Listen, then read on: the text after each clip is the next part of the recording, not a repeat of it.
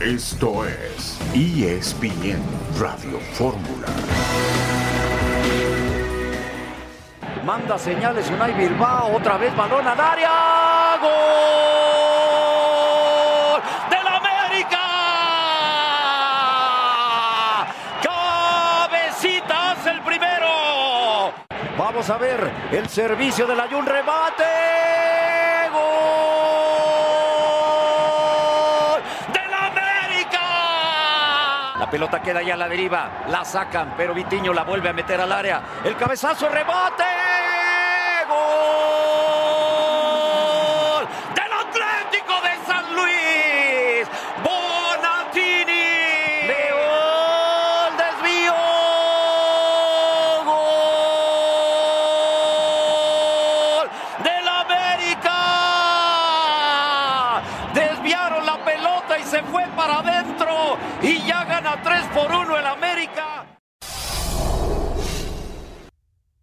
La emoción en la voz de Jorge Pietrasanta en la narración de los goles del día de ayer en la cancha de San Luis. El América gana 3 por 1 al equipo tunero. Monterrey y Santos empatan a cero en el partido de ida en la cancha de la comarca lagunera.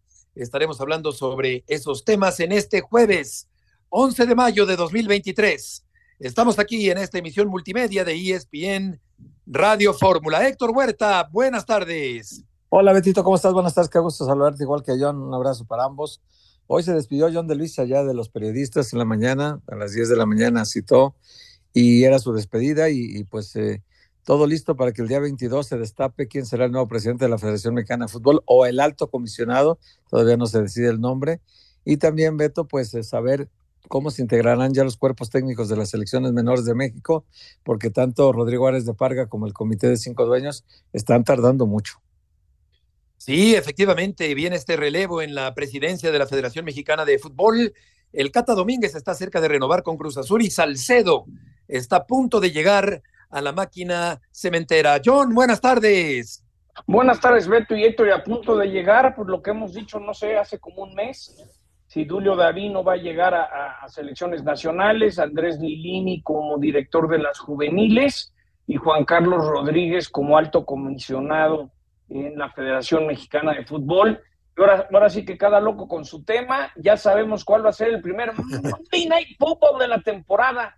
El 11 de septiembre en Nueva York, en el estadio MetLife, será el debut de Aaron Rodgers con los New York Jets. Serán Jets Bills Monday Night Football el 11 de septiembre. También ya se anunció que eh, la revancha del Super Bowl, Filadelfia contra Kansas City, Chiefs contra Eagles, será también un lunes 20 de noviembre. Hoy a las 6 de la tarde, hora del centro de México, se dará a conocer el calendario. Ya se imaginan, ahí sabré en, en la tarde dónde voy a andar seis meses del año. Entonces, andamos un poquito al pendiente. Sí, cómo no, John. Así que hoy, dentro de cuatro meses exactamente, el 11 de septiembre, allá en Nueva York, Aaron Rodgers en el primer lunes por la noche en la temporada de las grandes de la NFL en el uh -huh. fútbol americano profesional. Julio César Chávez canceló su pelea de exhibición, estaremos platicando sobre ese tema, la que iba a tener con el terrible Morales. Y por otra parte, el Atlante y el Tapatío empataron a cero ayer en la cancha del Estadio Azulgrana, un planteamiento defensivo que le sirvió muy bien, que funcionó muy bien para el equipo de Gerardo Espinosa y Tapatío tiene la ventaja, a pesar de que es un empate, pues es a favor, digamos, del equipo del Tapatío. Juventus y el Sevilla están uno por uno a punto de terminar el partido en la Europa League, mientras que la Roma va derrotando al conjunto del Bayer Leverkusen. Ya terminó el partido de la Roma, ya acabó también el partido de la Juventus, así que termina empatado el partido con el conjunto del Sevilla. Vamos a la primera pausa de este jueves y volveremos enseguida en ESPN Radio Fórmula.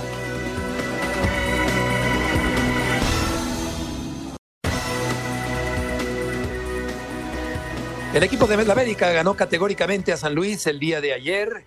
El América es mejor equipo que el San Luis, por mucho. Una reacción eh, momentánea del equipo potosino, pero no le alcanzó al San Luis. Y yo diría que está prácticamente dentro del conjunto del América. Vamos a escuchar a Luis Fuentes y Álvaro Fidalgo, el español del conjunto capitalino. Venimos con la, con la mentalidad de, de, sacar un buen resultado, gracias a Dios se nos dio. Ahora darle la vuelta a la página y pensar en el partido de, de, la vuelta. Háblanos un poco del trabajo defensivo muy destacado. Había muchas dudas de que se iba a poder parar a los extremos tan rápidos que tiene San Luis. Se logra y se hace de buena manera. Y bueno, tratamos de hacerlo mejor todos y cada uno. Digo, a final de cuentas tratamos de aportar cada quien su granito de arena para, para el bien del equipo y se nos dio, gracias a Dios. Sabíamos que iba a ser un partido difícil. Eh, San Luis venía a hacer un gran trabajo contra León, venía a terminar eh, bien la liga y bueno, sabíamos que iba a ser para ellos eh, un partido que iban a salir con, con, mucha, con mucha emoción, con muchas ganas, intentar dar, dar un, un gran partido. Eh, pero bueno, creo que desde el minuto uno se vio que el objetivo que tenemos eh, en este torneo, creo que fue un partido muy, muy serio del equipo. Nos vamos con un resultado y nada, el sábado hay que cerrarlo en la Teca. ¿Aseguran ya prácticamente el pase a, a, la semifinal? No, no, no, no, para nada. Esto del fútbol da muchas vueltas. Eh, nunca se sabe lo que puede pasar, así que no, el, el sábado es un partido nuevo, 0-0. Eh, y en el Ateca pues hay que conseguir una victoria, que es lo que queremos, ganar los seis partidos que nos quedan. Ahí están las impresiones después de que terminó el partido del día de ayer a cargo de Luis Fuentes y del asturiano Álvaro Fidalgo. El conjunto del América gana el partido y vamos a ir contigo, César Caballero, con la información del América y sobre todo cómo está Henry Martín de cara al juego de vuelta en la cancha del Estadio Azteca.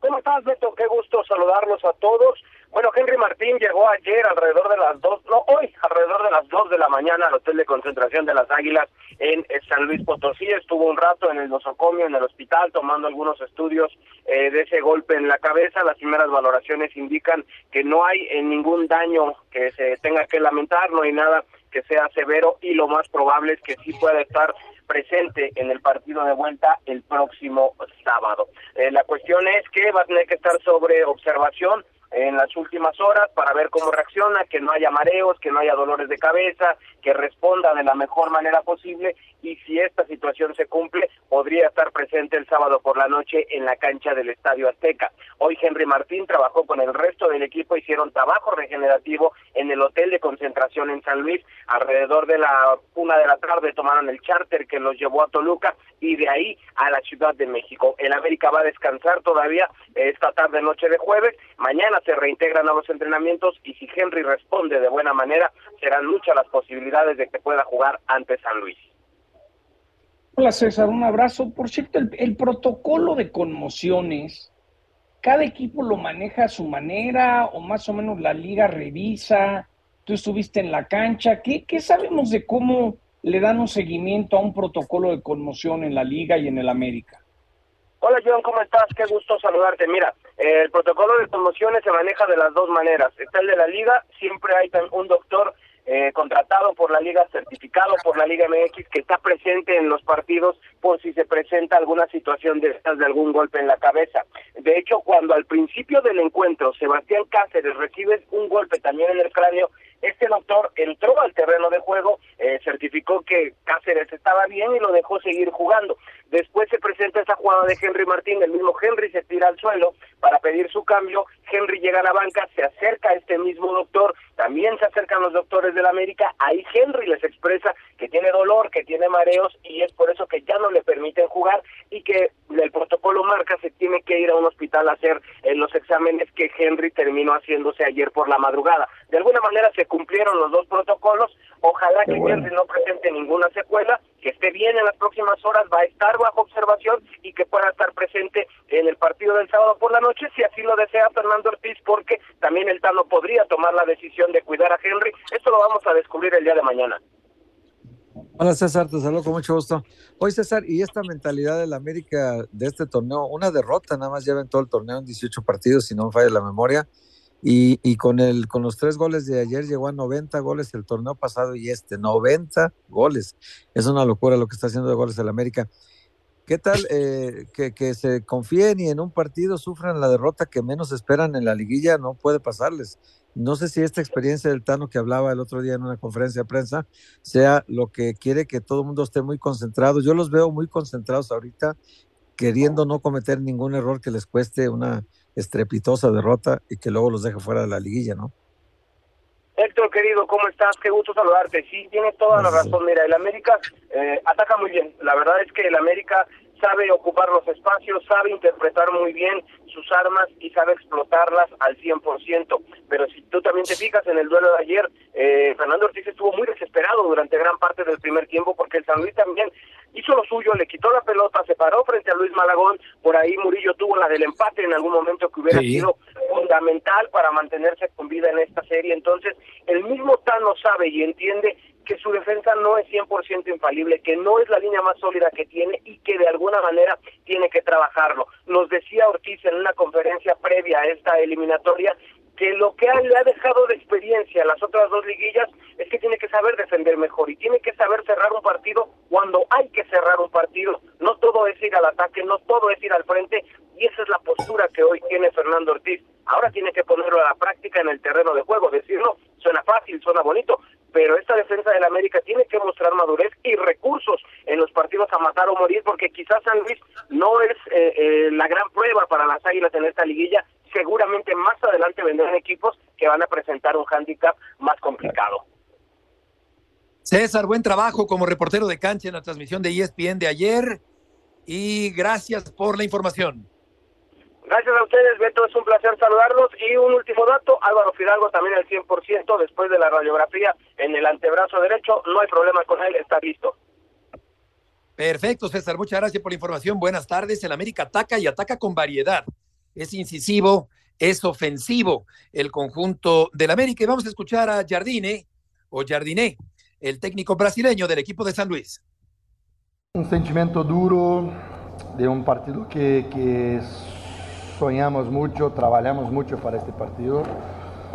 Eh, para mí el placar un poco duro con nosotros por las, las situaciones que creamos, por la postura que tuvimos.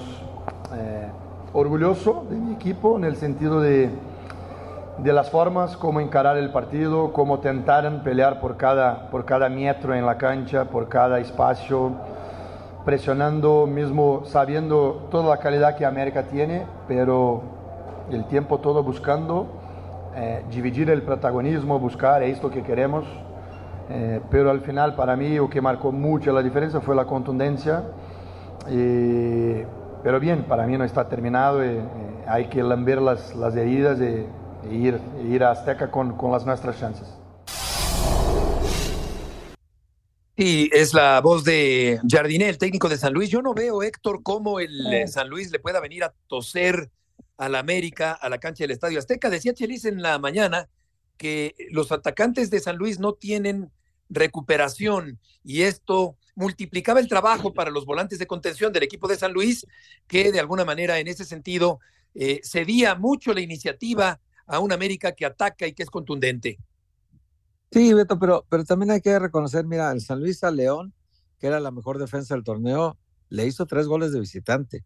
O sea, fue y le tosió en su propia cancha a León, lo sacó del repechaje, le hizo tres goles. O sea, no es tan fácil a León de este torneo hacerle tres, tres goles y se los hizo el San Luis, que es lo que necesitaría hacerle tres al América y no recibir gol para sacar al América de la competencia ahorita, lo cual se ve muy complicado. Pero eh, cuando tienes a Murillo, tienes a, a Vitiño, eh, tienes a Bonatini, entonces cuando tienes tres delanteros como ellos tan peligrosos, pues sí, el América tampoco haría bien en confiarse, Beto, porque una desatención o dos desatenciones y te puede provocar como ayer un gol del San Luis, ¿no? Yo creo que el, que el América tiene que tener muy claro eh, que no cambiando su vocación ofensiva, mete dos goles, un tercio por partido, Beto. En, en, estos últimos 39 juegos que ha tenido el torneo pasado y este, mete pues casi tres goles por partido, lleva 90 en 39 juegos. O sea, es muy alto el porcentaje de goles y el América, pues no solo, si no los hace Henry Martín, está Diego Valdés, está Cabecita, está Los Suárez, está Cendejas, está Richard Sánchez, así, tiene muchas posibilidades de hacer gol siempre.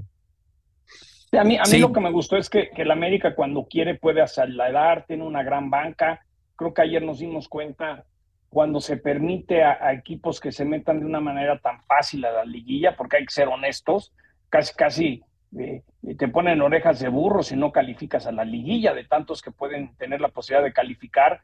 Creo que América también aprendió lo que pasó en su última liguilla en, el, en la visita al Nemesio 10. Es decir, tienes que jugar, tienes que ser contundente, pero también ser inteligente, ¿no? porque en, un, en 20 minutos te cambia todo. Yo creo que ayer vimos una América inteligente, yo diría, esa sería la palabra que utilizaría, ¿no? Supieron hacer las cosas y luego tranquilos, no cerrar un poco el juego y vámonos a la Azteca y poco a poco vamos rumbo, rumbo a la 14. Como alguien me dijo en el América, mira, John, es la 14 o la 14, sí o sí. Ellos les queda muy claro que o son campeones y de nada, sirve, de nada sirve todo lo que han logrado. ¿eh? tiene todo para conseguirlo, tiene un auténtico equipazo, juega muy bien, juega espectacular. Y con respecto a Martín, a mí me parece que como salió por su propio pie, eh, eso, y luego fue al hospital, es decir, no está hospitalizado, no está internado, yo creo que tiene posibilidades de jugar sin problema para el próximo fin de semana contra el equipo de San Luis en la cancha del Estadio Azteca. Y Martín, pues hoy por hoy es un jugador muy importante, aunque no metió gol el día de ayer y ciertamente San Luis tuvo oportunidad de meter más de uno, lo cual pues nos hace no descartar al equipo tunero, pero francamente se ve muy complicado que pueda hacerle sombra al equipo del América. 81% de posibilidades, según el ESPN Football Index, de que avance el América sobre el equipo de San Luis. Vamos a una pausa y volveremos enseguida. después lo Perdón, no tardamos nada.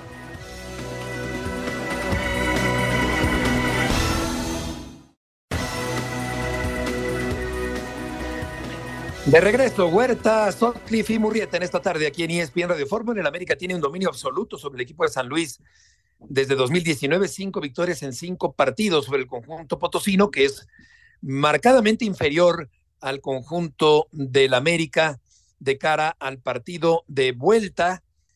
Héctor, del fútbol mexicano en la fase de los cuartos de final. te quería comentar antes del corte, Beto, lo de Henry Martín, que que no solo eh, ya ganó el título de goleo individual, lo cual para su carrera es muy, muy importante, también que, está encendido, ¿no? Hizo 12 eh, goles el torneo pasado, lleva 14 ahora, más el gol en el Mundial con la selección mexicana, en medio de los dos torneos del Mundial, y también decir que ahora es el capitán del América. Entonces, como capitán del América y, habiendo sido el equipo más regular porque tiene una derrota en solo en todo el torneo del América y siendo su capitán Henry Martín, no quiere perderse ningún juego, Beto. O sea, él quiere jugar todos los partidos, quiere estar a tope y quiere colaborar con los goles para que el América sea campeón. Ahora su objetivo de él es, como capitán, levantar la Copa de Campeón. Sí, y él quiere decir en la Copa Oro, sí, Chaquito, pero a mí denme la oportunidad y yo quiero cumplir. A veces uno cuando va al estadio te das cuenta de muchas otras cosas y, y se ha vuelto un líder, ¿eh? Porque si hay alguien que regaña, acomoda, pone, grita, ayuda, es Henry, ¿no? Es, es muy admirable, ¿no? Y, creo que volvemos al tema que siempre hablamos, Héctor y Beto, de pues, ir al psicólogo, ayudarte en la parte mental, a que te dé seguridad eh, en momentos de mucha presión. Y yo lo único que espero, y seguramente lo van a hacer, hay que checar bien ese protocolo de conmoción. Lo único es, yo lo sé por la NFL, por más que el jugador diga que se siente bien y está bien, tiene que hacerle exámenes y es un doctor el que tiene que darle la luz verde. Ahí es fundamental porque si te conmocionas una segunda vez cuando no has librado la primera, ahí es donde empiezan los problemas importantes. Sí, de hecho, por eso fue tan importante lo de los estudios de la madrugada de este jueves allá en San Luis. Y yo creo que a menos que los doctores eh, recomendaran reposo, Henry no estaría el fin de semana en el partido contra San Luis, pero todo parece indicar que está en buenas condiciones el atacante yucateco. En el otro partido, 0-0, allá en la comarca lagunera, una polémica por un aparente penal que a mí me parece que no es, pero ahora lo, comentamos. Y vamos a escuchar a Repeto, el técnico del equipo de Santos Laguna, y a Dubán Vergara, del equipo de Monterrey. Creo que competimos, estamos a un partido, a un triunfo de, poder sortear esta fase que, que sabíamos que iba a ser durísima, que es durísima y que mantienen el favoritismo que tenían cuando comenzó antes de este partido, lo mantienen. Nosotros creo que hoy tuvimos cosas buenas, otras que ni hablar que son a mejorar, y nos vamos con la sensación de que, de que podemos, de que podemos y que vamos a, competir nuevamente y, a buscar la clasificación eh, el día sábado. Imagínate que estás jugando el primero contra el, décimo tercero, que iba a ser más difícil de lo, de lo que fue, ¿no?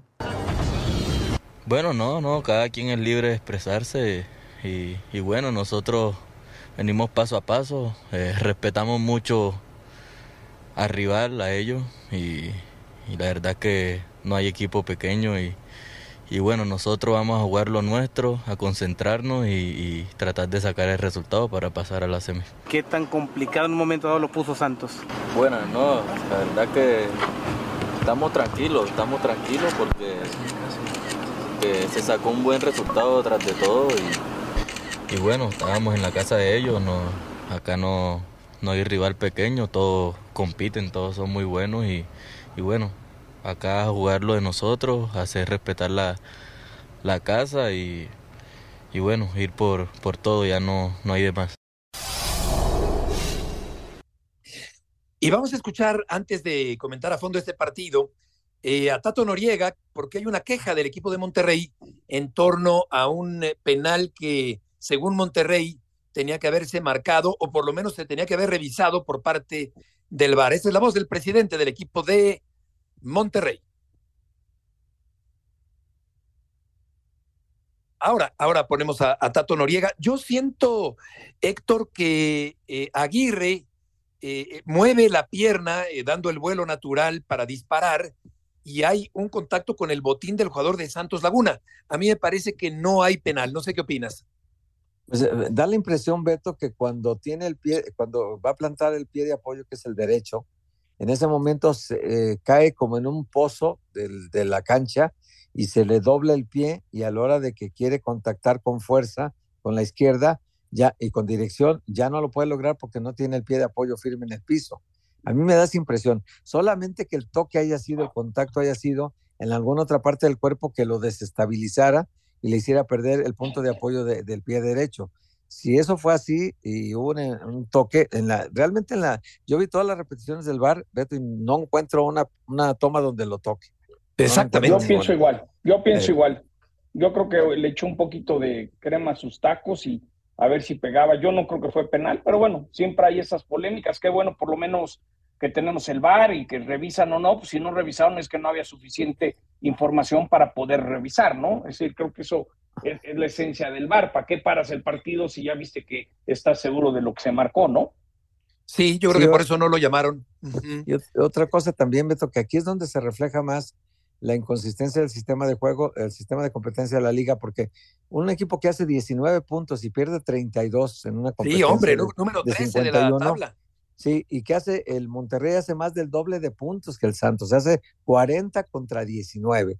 Eh, eh, eh, se enfrentan y, y, se enfrentan con muy buena posibilidad el Santos de ganarle, porque el Santos no tiene nada que perder, Beto. Si va y pierde a Monterrey jugándole al tú por tú y, o por ahí le gana, imagínate eh, dejar fuera al equipo que hace más puntos 40, uno que entra, además entra por una condición de reglamento de que un equipo que desciende, en teoría, y que no califica, es, esa, esa regla se aplicó cuando, te vas a acordar, Beto, cuando el Tigres calificó a la liguilla con Bocetich y ya había descendido a segunda división en aquel tiempo, ¿no? Exactamente. Había descendido, entonces dijeron, el equipo que, que descienda, como ya es de otra categoría, cuando termina la ronda regular, ya es de otra categoría, ya no es de primera, es de segunda, por lo tanto no puede participar en una liguilla de una categoría que ya no pertenece, que es la primera división. Entonces, por eso es que implementaron esto, pero hoy que ya no se desciende, que hay multa nada más, pero el Querétaro sigue siendo de primera división, es de la misma categoría. O sea, el Querétaro ya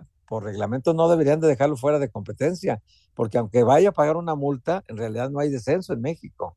Buen punto. Hasta, hasta casi, casi podrías decir, oye, ya que me vas a bajar una lana, déjame pues déjame ganarle en la liguilla. Déjame si me recupero algo para tener con qué pagarte. Yo, yo comentaba el otro día en Picante que creo que con esto de que de lo que yo sé quieren que se mantenga la, repesca porque ya, ya sabemos todas las razones de televisión y de ingresos.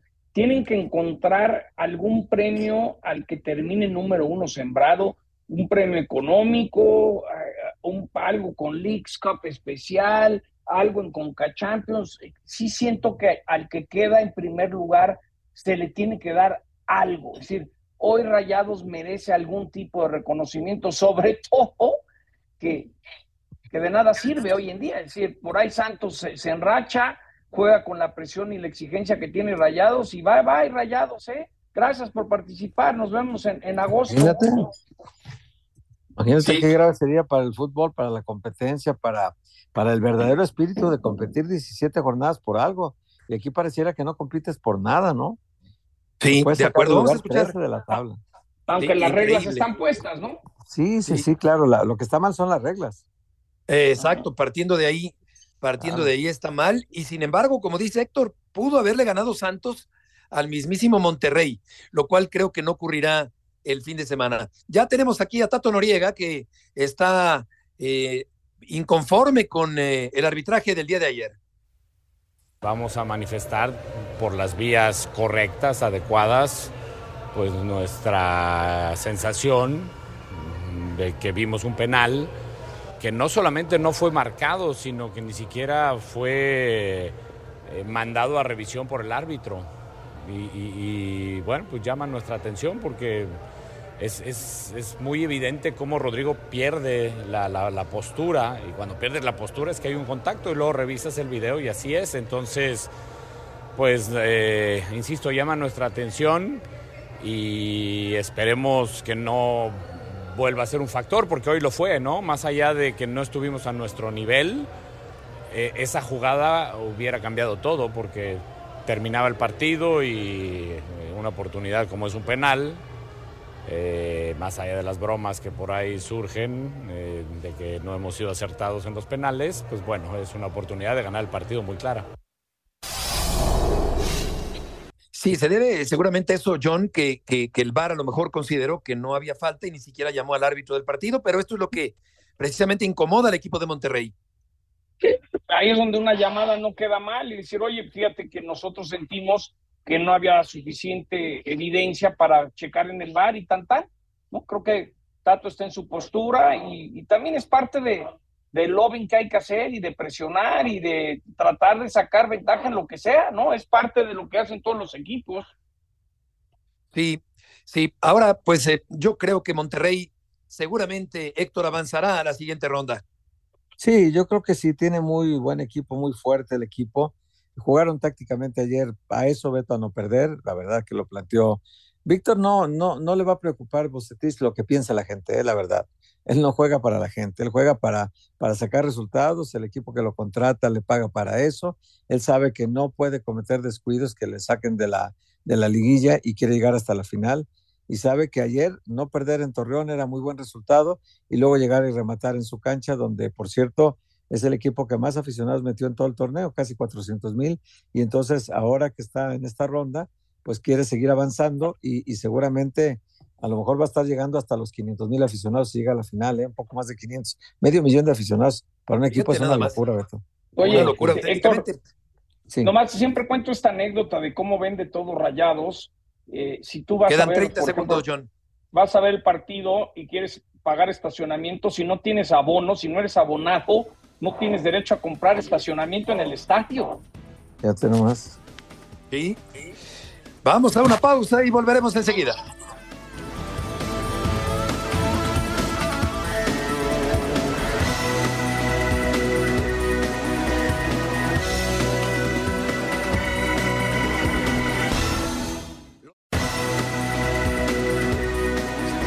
De regreso en ESPN Radio Fórmula, comer almendras antes de tomar alcohol para que no esté tan fuerte la, la jarra. Eh, John, buena, buena recomendación.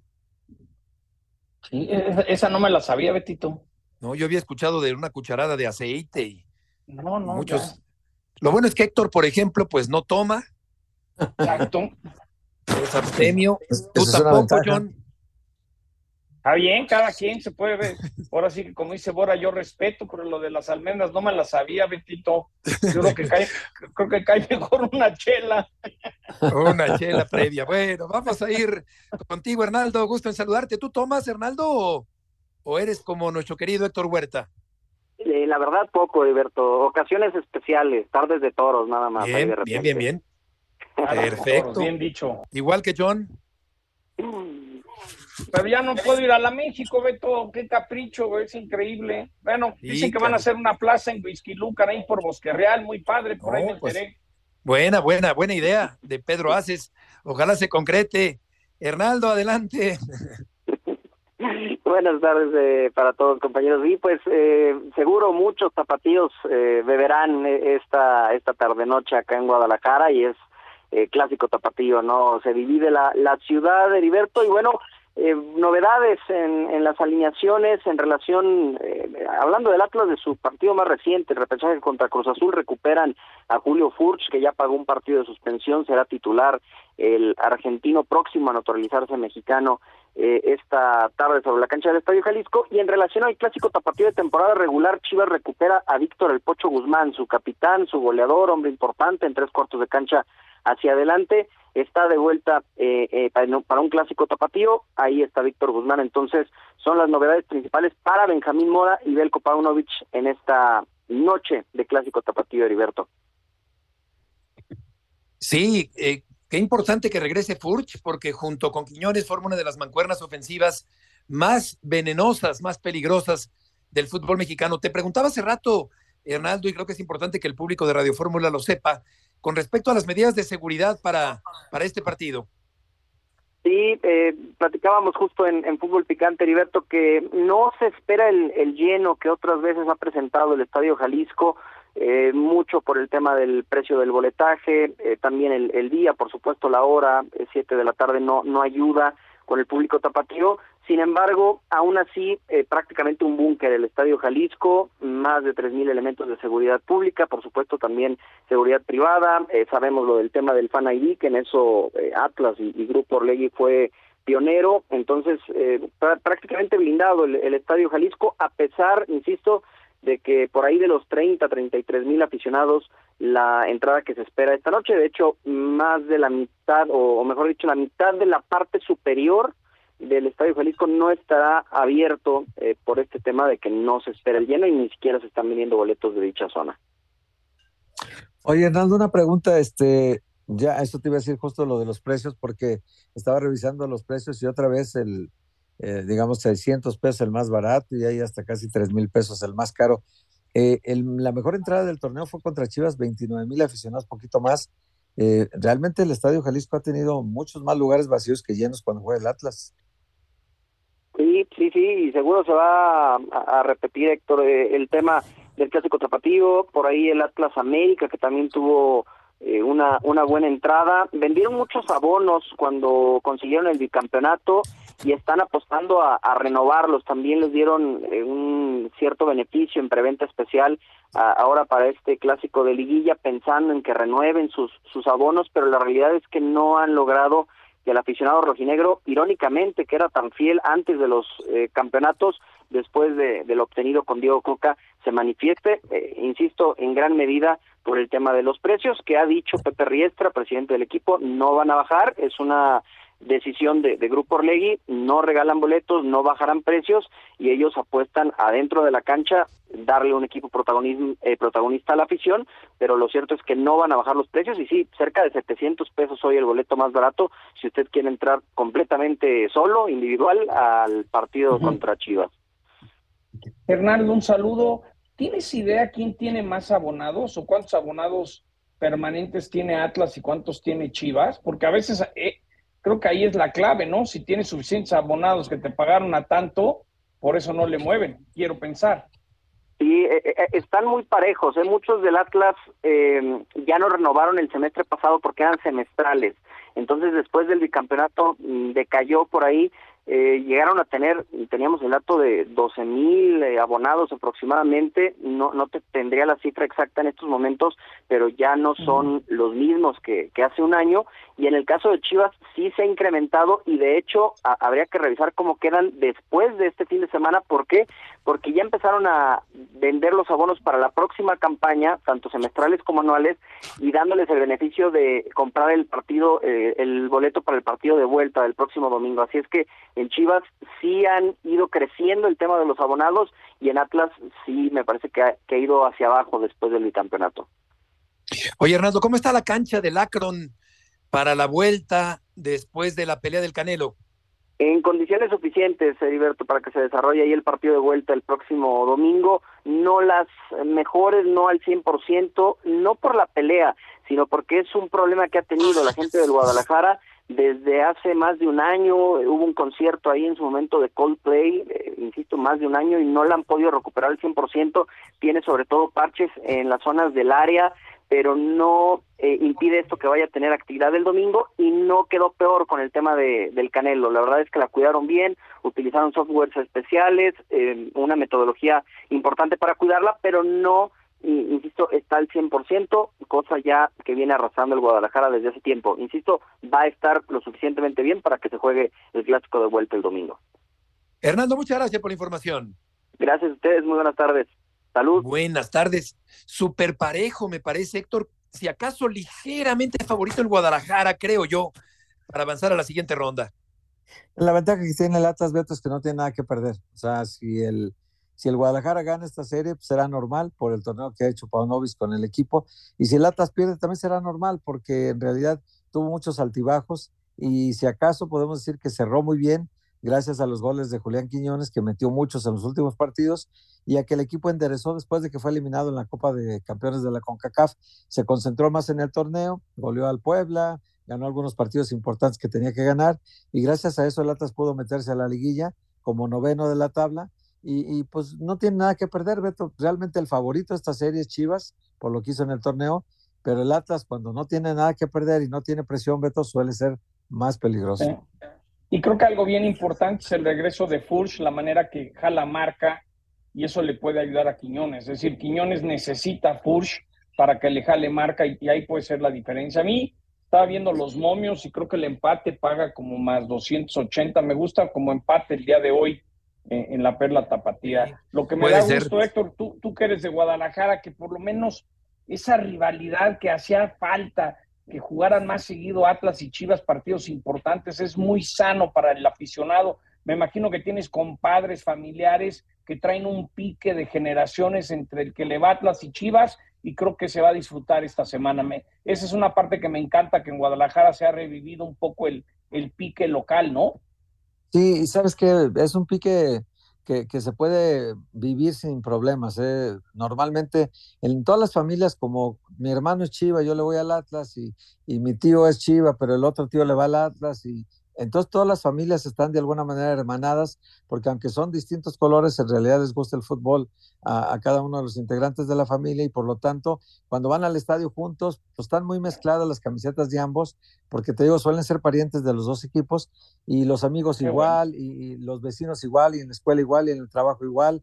Se puede convivir sanamente, sabiendo pues que al final hay un desenlace, hay un ganador y un perdedor y la sociedad se ha acostumbrado a que uno gane y otro pierde, pero el hecho de que el Atlas ya haya sido bicampeón en la ciudad sí alborotó mucho la rivalidad y sí hoy se siente más que antes, pero el Guadalajara creo que pues los números son muy claros, este John, el Atlas metió 157.064 aficionados, Chivas 254.279, o sea, eh, no digo que el doble, pero casi el doble del Guadalajara Sí. en relación al Atlas. El Atlas Ahí, no está ahí lo interesante. Lo interesante es ver cuánto es el boleto promedio del Atlas y cuánto es el mucho boleto más caro promedio de Chivas. Mucho más caro. Entonces, quizás Atlas ha tenido más ingresos que Chivas con menos O los aficionados, ¿no? mismos, exacto, los mismos con menos Por ahí, aficionados. cada Tuvo, quien tiene su fórmula, ¿no? Eh, claro, el Atlas tuvo de rivales a Chivas, América, León, Pachuca, Tigres, Monterrey, fíjate nomás, toda la parte alta de la tabla, ¿no? Santos, Toluca, Monterrey, Tigres, América, León, Chivas, Pachuca y Mazatlán. Fueron sus rivales del Atlas en casa. El, el, el partido de más gente fue contra América en la fecha 9, 29.814 y contra Chivas 27.955 en un estadio de 55.000 aficionados. O sea, es muy Sí. poca gente la que va al estadio a ver al Atlas, la verdad. Cuando Es antes de la pandemia, su promedio era el cuarto equipo que más aficionados metía al estadio, el cuarto, después de los de Monterrey y el América. Ahora, Oye. el Atlas es el noveno. Sí, y, y Manota sustituyó bien a Furch y en el partido anterior contra Cruz Azul y además Lozano está en un muy buen momento también con el equipo rojinegro. ¿Cuál es tu pronóstico, John, para este partido de ida? A mí me gusta empate entre Chivas y Atlas y me encanta el 3 a 1. Yo creo que hoy Toluca puede sacarle un buen susto a Tigres. Yo creo que lo que dije ayer, el Deportivo Toluca es un equipo muy, muy peligroso que nadie pela. ¿Y tú, Héctor? Yo le voy al Atlas siempre, Beto, pase lo que pase.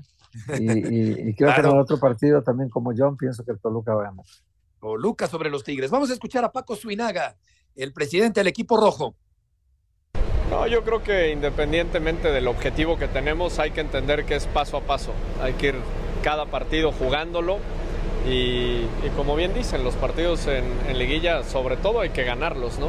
Seguir avanzando y después la liguilla pasada fue muy buena y al final eh, medio tiempo en la ida nos, nos mató en la final. Tigres tiene, tiene un, un, un, equipo muy sólido y, y jugadores de mucha jerarquía, entonces nosotros no tenemos que estar ni confiados ni relajados, tenemos que hacer lo nuestro y el equipo lo tiene claro la voz de Paco Suinaga, ¿qué tanto Toluca ha tenido bajones en eh, partidos distintos eh, a lo largo del torneo regular, Héctor? Se ha tenido muchos, Beto, pero también después de la final del torneo pasado les metieron 8-2 en la final, Beto. Es una cifra escandalosa para una final. El Pachuca le ganó los dos partidos, le ganó muy claro, le metió cinco en casa y tres en su, en su propio terreno de, del Pachuca, 3 a 1 y luego 5-1 el partido de ida, entonces fue muy clara la diferencia. En este torneo ha tratado de ajustar Nacho Ambriz, pero también ha tenido resultados muy buenos y resultados también muy malos, ¿no? Partidos que ha jugado muy bien, partidos que no ha jugado muy bien. Entonces, pues ha, ha, ido por la ruta del fútbol mexicano, por la ruta de la inconsistencia. Hay que ver, ahora calificó directo y hay que ver cómo se comporta en la liguilla, porque la verdad el torneo pasado eliminó al América, pero luego en la final le pusieron una paliza, ¿no? Sí, una, una, una, paliza tremenda. Sí, sí, sí. Sí, se desdibujó mucho. Eh, yo eh, pienso que, que Ambriz tendría que ser ahora mismo el técnico de la selección mexicana. Mucho yo le puede también. servir a Nacho fortalecer su perfil como entrenador.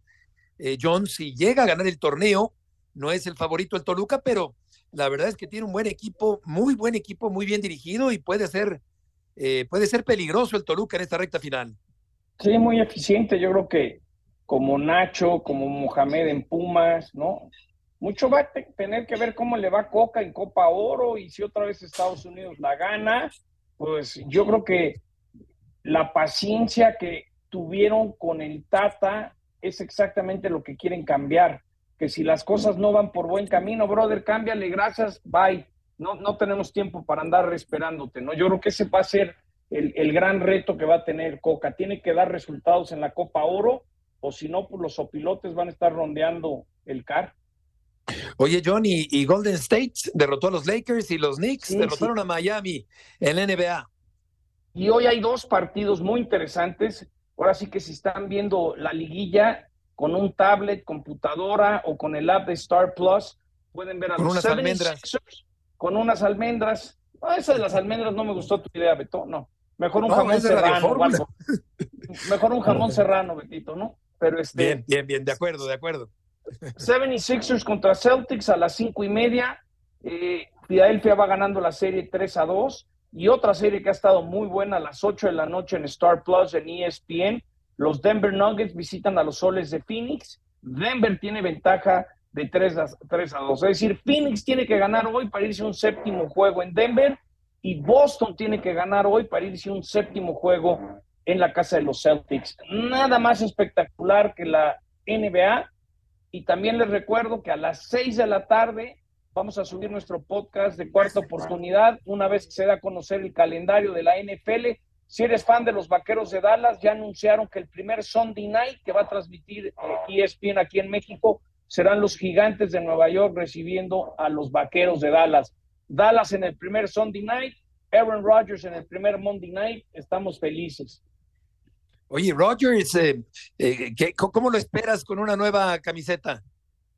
Tiene muy buen uniforme? equipo, Beto. Tiene muy buen equipo.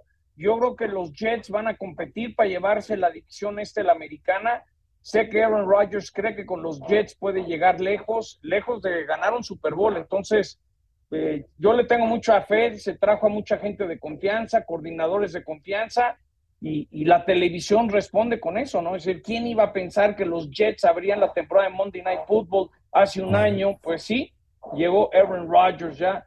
A ver qué invento, Beto, ya le he llevado piñatas, sombreros de charro, algo, a ver, que la gente nos ayude a, a ver qué, qué podemos hacer ese 11 de septiembre, las fiestas mexicanas, entonces habrá que llevar algo muy típico de nuestras fiestas mexicanas, a ver qué se nos va ocurriendo. Tú eres bueno para eso, Beto.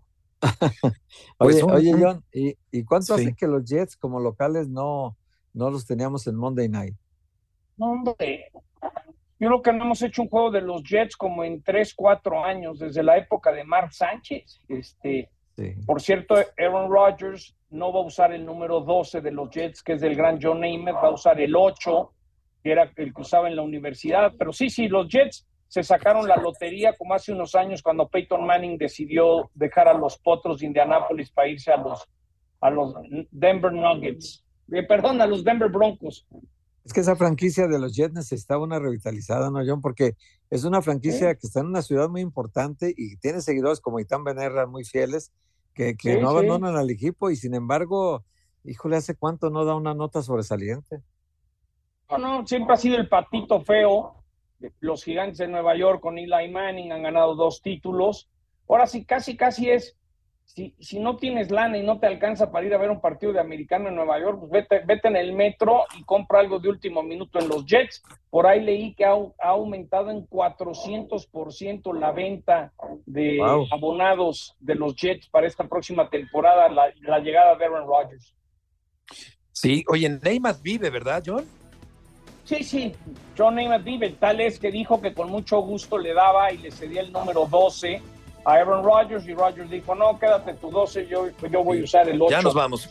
Sí, tiene 78, estoy viendo aquí, ha batallado con el alcoholismo, el gran Joe Neymar. Gracias, John, gracias. Héctor, buenas tardes, que les vaya muy bien. Hasta mañana. un abrazo. Buen provecho.